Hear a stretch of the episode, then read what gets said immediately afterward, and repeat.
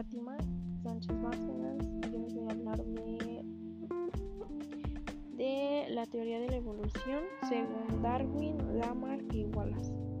Según Darwin, dio la propuesta de la teoría de la evolución de las especies por medio de la selección natural de las variaciones genéticas.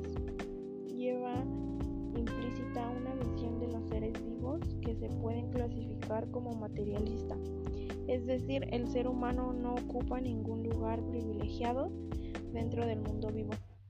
La selección naturalista consiste en que los organismos suelen tener más descendientes de los que pueden sobrevivir por falta de alimento y de especie vital.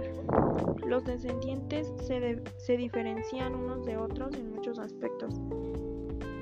La variación hace que, los, que algunos individuos entren mejor equipados o adaptados para sobrevivir.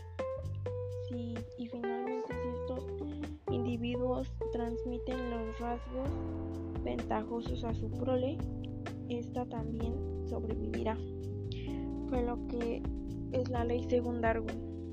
Mm, según Lamarck, propuso que la vida evoluciona por tanteos y, y sucesivamente que a medida que los individuos de una de nuestras especies, ser o hábito reciben por ello las influencias que cambian poco a poco la consistencia y la propagación de su parte.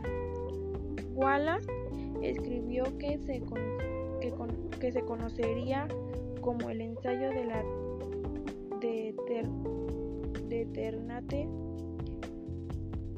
lugar donde se hallaba en Indonesia que cambiaría nuestra forma de comprender la vida para siempre. En su, en su texto explicó que una especie solo se transforma en otra si ésta lucha por sobrevivir.